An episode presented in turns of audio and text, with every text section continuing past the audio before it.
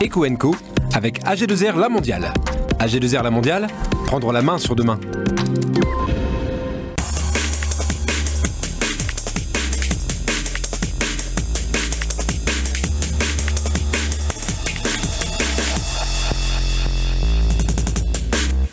Le Furet du Nord a 100 ans et ce n'est qu'un début, dit la pub. La célèbre librairie est en pleine forme, elle prépare les fêtes et continue son développement. C'est le mois de l'économie sociale et solidaire. Ce secteur représente 10% de l'emploi dans notre région. Yannick Boucher reçoit la directrice de la chambre régionale de l'ESS. Et puis les 20 ans d'unicité, cette structure propose entre autres des services civiques aux jeunes, un bon tremplin pour l'emploi et un service utile d'intérêt général. Bienvenue, c'est Equenco.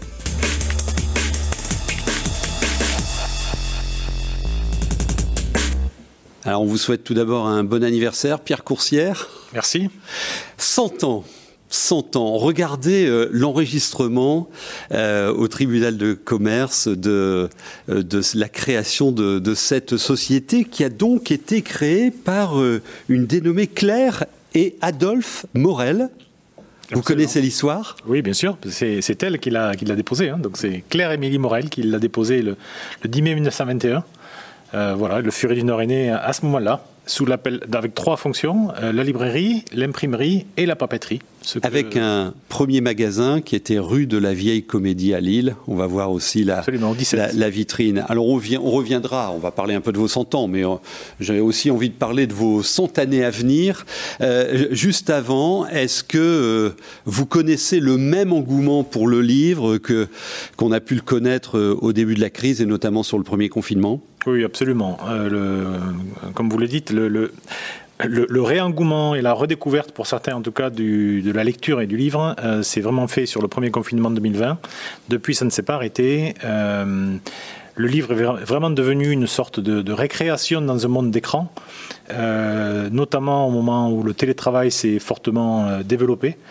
Et je pense qu'aujourd'hui, l'ordinateur est devenu un outil très professionnel à la maison et plus forcément ludique. Et du mhm. coup, euh, certaines personnes redécouvrent euh, le livre comme un, endroit de détente, un endroit de savoir aussi, euh, découvrent, redécouvrent, et c'est comme ça qu'on a vu revenir ou venir dans nos librairies des gens qu'on n'y voyait plus, ou même des jeunes, des jeunes populations qui ont, qui ont découvert le livre. Et c'est une, c'est une youtubeuse de 25 ans qui nous a dit aujourd'hui, pour moi, le livre était une récréation dans un monde d'écran, que je trouve un terme très, très juste. Oui, c'est un, un bon terme. On parlera tout à l'heure de votre posture euh, omnicanale, mais tout d'abord carte d'identité, donc 21 librairies, dont deux en Belgique, euh, un rachat d'un gros indépendant sur le marché euh, de Citre, les librairies de Citre, c'est tout ça environ 800 salariés, 150 millions d'euros de, chiffre d'affaires. Quelles sont vos, hypothèses de développement externe à venir? Bah, déjà, on a fait une très grosse avec le, rachat de, de, sites. de notre père, puisqu'il y avait deux entreprises régionales en France similaires au Furet du Nord. C'était Furet du Nord et De Citre. Mhm. De Citre qui s'était beaucoup plus développé sur la partie digitale, euh, quand Furet du Nord s'était beaucoup plus développé sur la partie euh, euh, magasin et offre produits.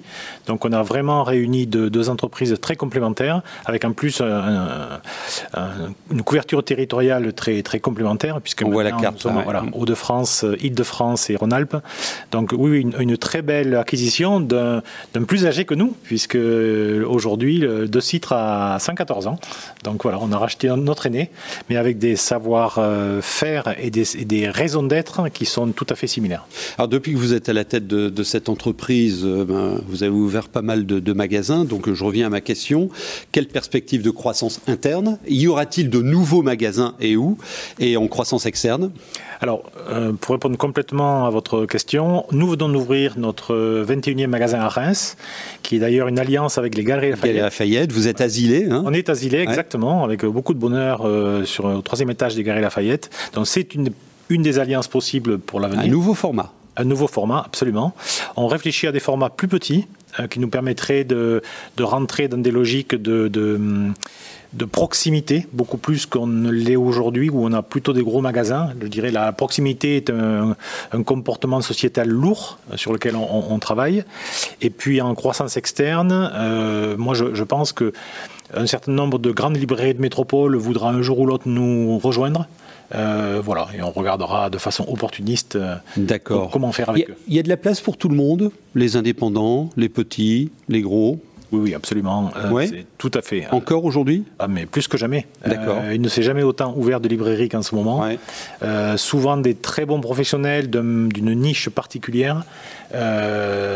Oui, donc la librairie est un métier très moderne et très vivant que ce soit sur des formats comme les nôtres, qui sont des formats plutôt succursalistes, ou des librairies indépendantes qui ne s'est jamais aussi bien porté. Ah, on a vu euh, des, des, photos célèbres passer à l'écran, euh, parce que c'est vrai hein, que c'est une de vos marques de fabrique, accueillir des signatures et, avec des grands noms. Euh, on a vu Leila Slimani, Valérie Giscard d'Estaing et, et, plein d'autres. Une question rapide de Yannick Boucher. Oui, rapidement, c'est pour rebondir sur ce que tu disais Jean-Michel, il y a de la place pour tout le monde, mais il y a le rouleau compresseur Amazon. J'avais cru comprendre que vous meniez un petit peu offensive euh, en rachetant deux titres, par exemple, pour être une, espèce de, d'union des indépendants, des grands indépendants, pour résister à la FNAC, pour résister aux au grands, euh, au grand du marché euh, consolidé et centralisé. Est-ce que c'est un petit peu comme ça qu'il faut voir les choses C'est-à-dire les grands libraires des régions contre le reste du monde? Pas du tout. Eh ben voilà. Pas du tout. on, ne, résiste à personne. Euh, nous avons notre place sur le marché. Amazon a sa place sur le marché. Amazon est un excellent logisticien qui fait très bien son métier, euh, qui n'est pas le même que le nôtre. Euh, c'est le même client qui achètera un livre en e-commerce, soit sur Amazon, soit sur furet.com, soit sur sites.fr ou les, les, sites de nos amis libraires indépendants, mardi soir à 20h, et qui viendra le samedi après-midi avec son enfant chercher un livre qui lui donnera envie de lire et de continuer à lire. Donc il n'y a pas du tout de résistance particulière. Donc oui, nous, nous avons fait le choix de, de, racheter deux sites pour devenir le premier libraire français euh, multi-enseigne qui nous donne du poids, je dirais, sur le marché. Mais c'est une logique euh, que je qualifierais d'industrielle, mais pas du tout contre les uns ou les autres. Euh, aujourd'hui, on a la chance en France d'avoir un, un, livre qui est, qui est bien représenté par toutes ces parties et qui vit très bien. En, deux mots, euh, vous avez certainement connu le, boom euh, de l'Internet euh, pendant la crise. Que représente en part de marché vos, commandes en ligne aujourd'hui et, et, quel est le parcours client à la fois dans les magasins, parce que les magasins Furet, c'est quelque chose quand même, et Internet. C'est quoi la complémentarité rapidement? La complémentarité, c'est ce qu'on appelle très, très, avec un, euh, mot un peu barbare, qui s'appelle le digital. Euh, on part toujours du physique et digital. Exactement. On part toujours du point de, du point de, vente, hein, donc du magasin, de la librairie, et à partir de là, on offre à nos clients un environnement Internet euh, le plus complet possible et le plus complémentaires possibles. D'accord. Donc aujourd'hui, vous pouvez euh, commander un livre sur Internet, venir le chercher en magasin, venir le, euh, vous le faire livrer chez vous, euh, venir dans le magasin, le commander depuis le magasin et le recevoir chez vous. Enfin, tout est possible, mais contrairement aux pure players, notre, notre cœur de métier est et restera le fait d'avoir des points de vente. Mais il faut aujourd'hui, sur tous nos clients, leur donner ce qu'ils veulent, c'est-à-dire un accompagnement digital qui devient aujourd'hui indispensable. On vous souhaite quoi pour les cent années à venir? Écoutez, d'aussi belles euh, années et d'un aussi beau siècle à venir qu'il a été euh, jusqu'à présent. Bon anniversaire le Furet, maintenant les brefs de l'écho.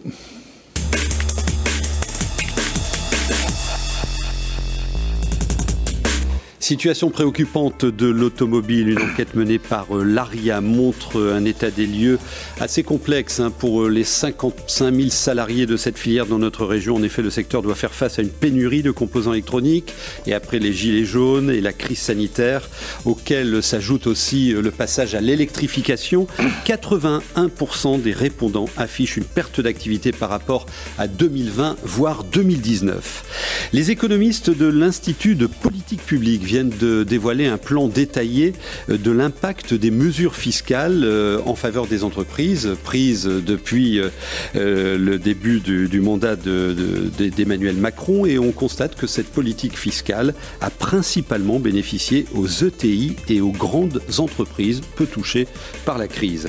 Pour structurer la filière hydrogène, le réseau des CCI lance une communauté en ligne. L'objectif de cette plateforme CCI Business est de faciliter les synergies entre les acteurs et de favoriser le partage d'expériences ainsi que de cartographier les projets hydrogène dans les territoires. Vous voyez, l'hydrogène, ça arrive, peut-être pas assez vite, mais ça commence à arriver sur le marché.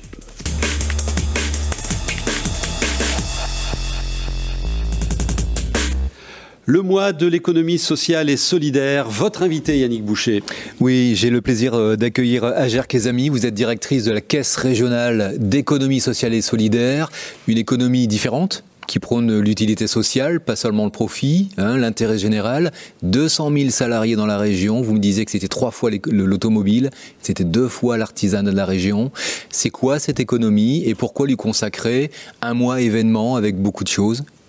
Alors, je ne sais pas s'il faut vraiment une raison pour faire la fête après le Covid, mais en tout cas, nous, on s'est saisi de cette occasion pour pouvoir montrer, expliquer qui forme l'économie euh, sociale et solidaire, ce que revêt les valeurs de l'économie sociale et solidaire, que sont l'utilité sociale, mais pas seulement, et puis euh, de pouvoir aussi devenir, pourquoi pas bénévole ou s'engager en tant que salarié au sein de l'économie sociale et solidaire. Et donc, le mois de novembre, traditionnellement, on fait la promotion de notre économie, de nos valeurs et notre façon d'entreprendre. Beaucoup de sanitaire et social, de l'insertion du bâtiment, ça touche à tout, l'économie sociale et solidaire On dit que c'est hyper transversal.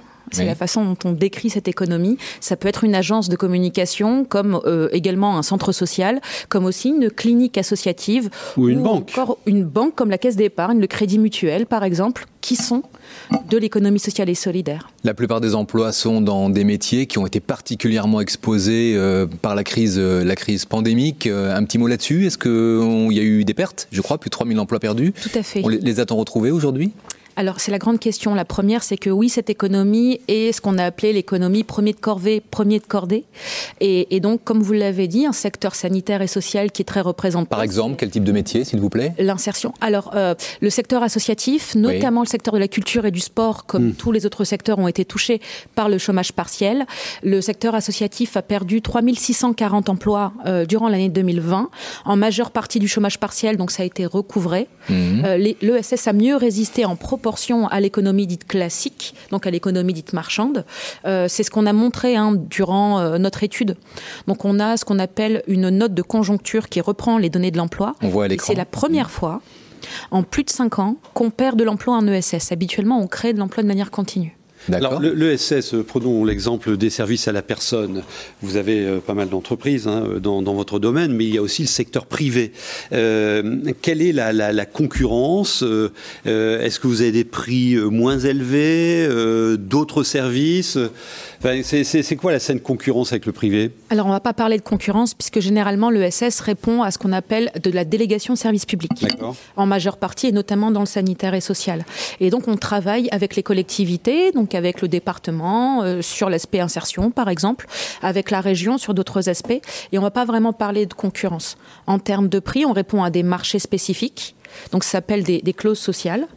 Et, donc, on va traiter directement avec la personne qui va saisir de ce marché, généralement la puissance publique. Et vous travaillez avec tout le monde, avec la Chambre des métiers pour revitaliser les centres-villes par les petits commerces, euh, les petits artisans. Vous travaillez aussi avec les villes, Abbeville, Lens, à des projets. Un mot là-dessus, s'il vous plaît? Tout à fait. Alors, l'ESS, c'est d'abord des statuts, donc notamment le mmh. statut coopératif. Et il s'avère qu'avec la CMA, donc la Chambre des métiers, après un échange avec le directeur stratégique, on s'est rendu compte que beaucoup d'artisans reprenaient leur structure sous format coopératif.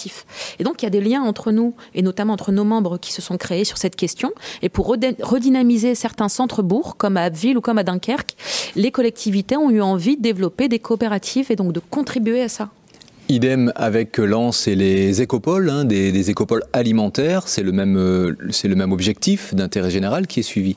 Tout à fait. La, mairie de Lens et euh, euh, l'association qui s'appelle La Vie Active ont eu envie de développer un écopole et ils travaillent dessus actuellement euh, autour de ce qu'on va appeler un PTCE. Ça. Ce qui est important à signaler peut-être aussi, c'est le nombre de reconversions vers le SS. Les gens, beaucoup de gens cherchent un sens à leur travail. avec le Covid, on s'est posé beaucoup de questions. Vous êtes plus vertueux socialement? Vous avez vraiment senti une différence, un avant, un après? Tout à fait. Alors, d'une part, on a senti une différence avant-après. Et ce que viennent chercher les gens chez nous, c'est le sens. C'est pas la vertu c'est surtout le sens. Être utile à son territoire, être utile aux bénéficiaires, être utile aussi euh, à, euh, en tant que bénévole ou en tant que salarié. Et donc, euh, depuis le Covid, on n'a jamais vu autant de personnes qui nous ont contactés, notamment via LinkedIn, pour se reconvertir. Et donc on travaille, alors nos membres travaillent, notamment les OPCO, etc., de formation, mhm. pour aider à l'évolution. Et nous, nous avons développé la CRES et Sciences Po Lille des formations particulières pour pouvoir euh, mieux travailler. Avec une traduction concrète, c'est le nombre de créations d'entreprises Il y a eu un maintien durant le Covid, même en 2020, de la création d'entreprises en ESS. Ça a continué à, se développer. Tout à fait. Il y a eu des nouveaux besoins aussi. on est spécialiste du cloisonnement en mhm. France. alors l'économie sociale et solidaire, l'économie classique. Vous discutez avec les gens du MEDEF? Vous faites des trucs ensemble? Tout à fait. les grilles de salaire, ces choses-là, vous les concertez ensemble Alors, une des familles de l'ESS, c'est les syndicats employeurs. Donc nous avons notre MEDEF à nous qui s'appelle l'UDES, qui est le syndicat employeur de l'ESS et qui travaille de concert avec le MEDEF, mais aussi avec les chambres et avec euh, l'État, la région, notamment autour de plein de questions. Et nous, nous travaillons, donc la CRES travaille également avec la CCI, la CMA et j'espère bientôt la Chambre d'agriculture. D'accord. Et peut-être à, signaler l'existence d'une nouvelle plateforme, si on veut en savoir plus sur l'économie sociale et solidaire, une petite adresse pour euh, que nous puissions aller voir. Très simplement, esshdf.org, où vous y retrouverez des vidéos, euh, l'emploi en ESS, des offres d'emploi, mais aussi les actualités durant le mois de l'ESS. Alors, avec euh, effectivement pas mal d'événements au, cours de, ce hein. mois euh, de novembre, traditionnellement euh, consacré à l'ESS dans notre région, bien présente. Merci beaucoup. On retrouve les brèves de l'écho.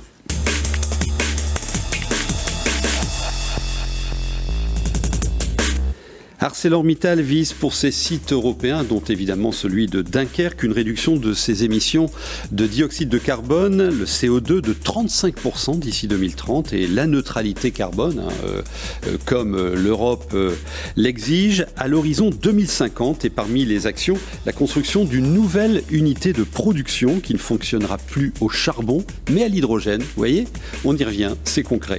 L'activité économique des Hauts-de-France continue de s'améliorer au troisième trimestre 2021. Selon la dernière étude euh, fournie par la CCI de région, l'activité a continué de progresser dans tous les secteurs, sauf la construction et le commerce de gros. Le chiffre d'affaires commence à progresser en ce dernier trimestre. 45% des entreprises l'estiment stable et 23% d'entre elles euh, estiment, euh, prévoient un chiffre d'affaires en hausse.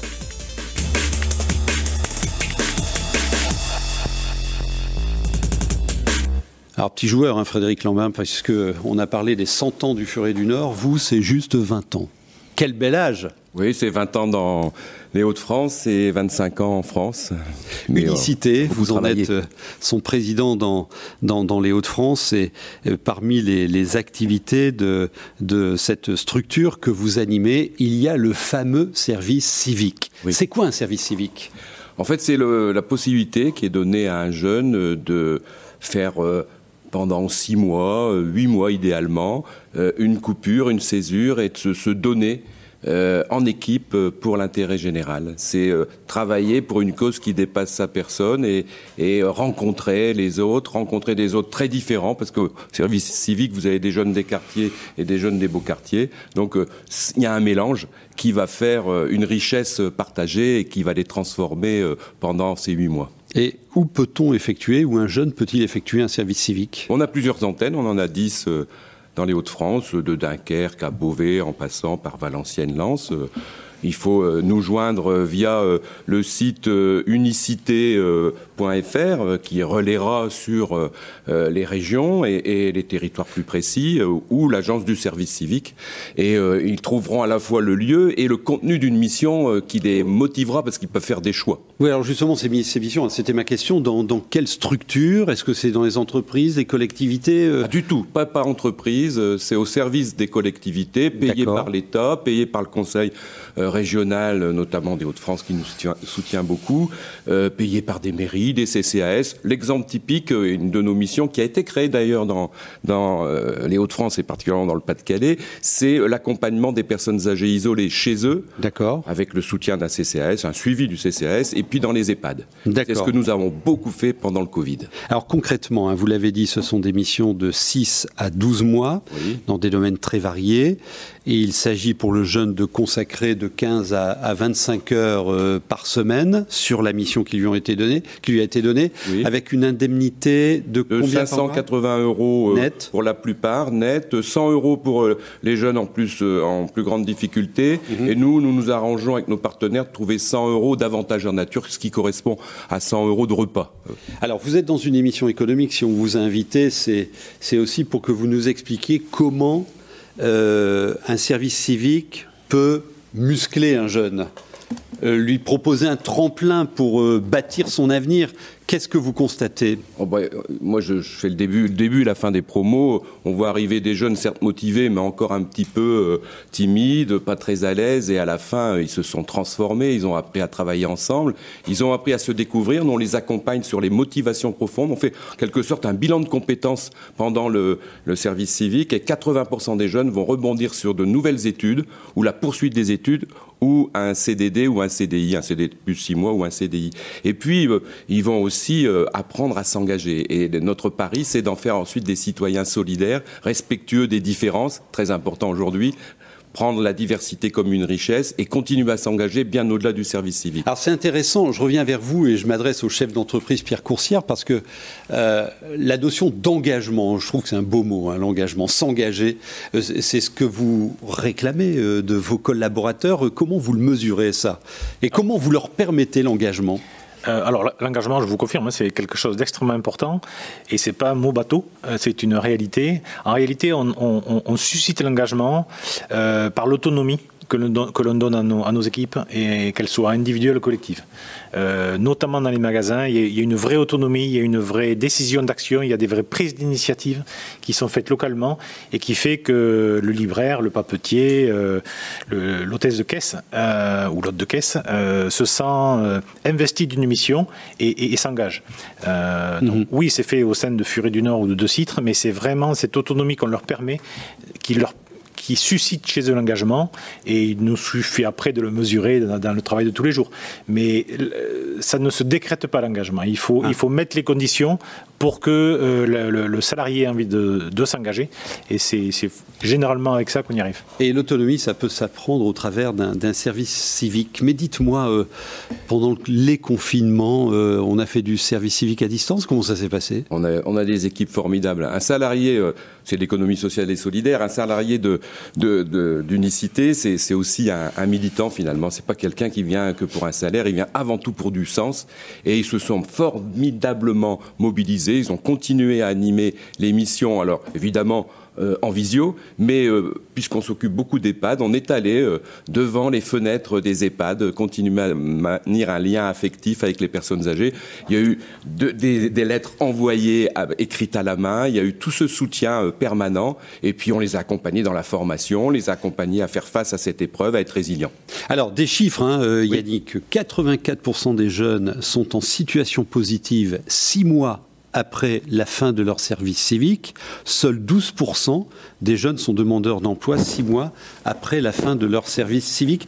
En, efficacité, on va appeler ça comme ça, il y a un rapport de 1 à 28 entre, sur une catégorie socio-professionnelle hein, de jeunes entre ceux qui n'ont pas fait un service civique et ceux qui en ont suivi un. Ma question euh, qui est concomitante, est-ce que ça marche sur le CV Est-ce que ça apporte un avantage? C'est-à-dire un chef d'entreprise qui va voir, ah, ce jeune a été en service civique, donc autonomie, engagement.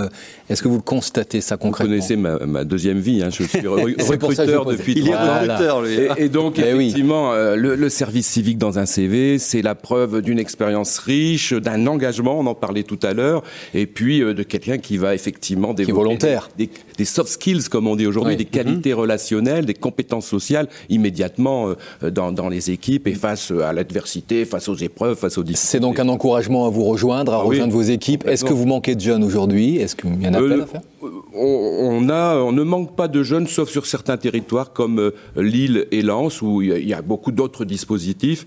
Mais sur les autres euh, régions ou autres territoires, nous ne manquons pas de, jeunes. Et est-ce qu'on peut cumuler des, des, services civiques ou, ou en faire plusieurs à la suite non, oui, c'est une année de césure, on pourrait. Hmm. ce qu'on voudrait proposer maintenant, c'est six mois en France et six mois dans un pays européen. Ah Aller à la rencontre des jeunes européens et faire cette Europe un, beau lieu de rassemblement et encore un lieu de grande diversité. Encore une question, euh, on voit à l'écran je dis oui-inscription.fr. Si vous avez envie de dire oui, Il va vous dire pourquoi.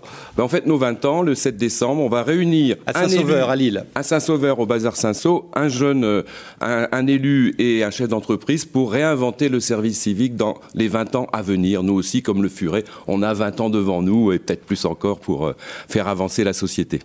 Yannick, merci beaucoup Yannick, euh, puisque je vous ai sous la main. un petit teasing sur un événement important que notre groupe organise, le salon Médino de France. Le Furet ça sera d'ailleurs partenaire et le vendredi 2 décembre, vous lancez l'Atlas économique de la région. Allez, mettez-nous en appui. Un petit teasing, bah, ce salon Médino de France, c'est le 3 décembre, effectivement, avec le thème de, du local, du retour vendredi local. 3 décembre. Vendredi 3 décembre. Et euh, donc avec des chefs d'entreprise, avec des responsables associatifs, des décideurs, hein, euh, et euh, pour essayer de valoriser tout ce qui se fait de mieux dans notre région, tout ce, qui peut se produire à nouveau dans, dans, notre région. Et puis effectivement, en point d'orgue, la sortie de cet atlas de l'économie, mhm. nous publions tous les ans à cette occasion, qui fait la synthèse de l'économie régionale, qui fait le point sur les filières, qui fait le point sur aussi sur des coups de cœur, sur les grandes tendances de l'économie régionale, comment, comment cette année 2021 s'est déroulée. C'est quoi la, la tendance La tendance de notre économie? Vous parlez reprise, vous parlez... On parle de reprise brutale à tel point que vous l'avez peut-être constaté euh, dans les entreprises que euh, ça pose des problèmes, des problèmes de tensions sur le marché du travail, des problèmes d'approvisionnement, de, de, dans, les, dans, dans, les approvisionnements de, de, matériaux notamment, et donc des secteurs qui peuvent aussi euh, avoir du mal à amortir cette reprise qui a été spectaculaire depuis le printemps, on va dire, mars-avril. Oui, on sait que c'est là-dessus, je le disais tout à l'heure, que l'automobile a des difficultés. Tout hein, à fait, c'est complètement lié. Sur les appros, mm. comme le bâtiment également. Et J'espère pas vous. Non, non, nous ça va. Vous, ça va. pas, problème d'approvisionnement. Il y, a, il y, a, une tension sur le marché du papier euh, qui pourrait avoir des conséquences plutôt euh, début 2022. Mais là, pour euh, la, fin d'année, tous les, tous les éditeurs et les distributeurs ont, prévu, donc pas de souci pour les cadeaux de Noël. Le Salon Médino de France, les 3, 4 et 5 décembre, avec la sortie de l'Atlas économique de votre journal. Si vous avez des infos, vous me les envoyez à cette adresse et on se retrouve la semaine prochaine.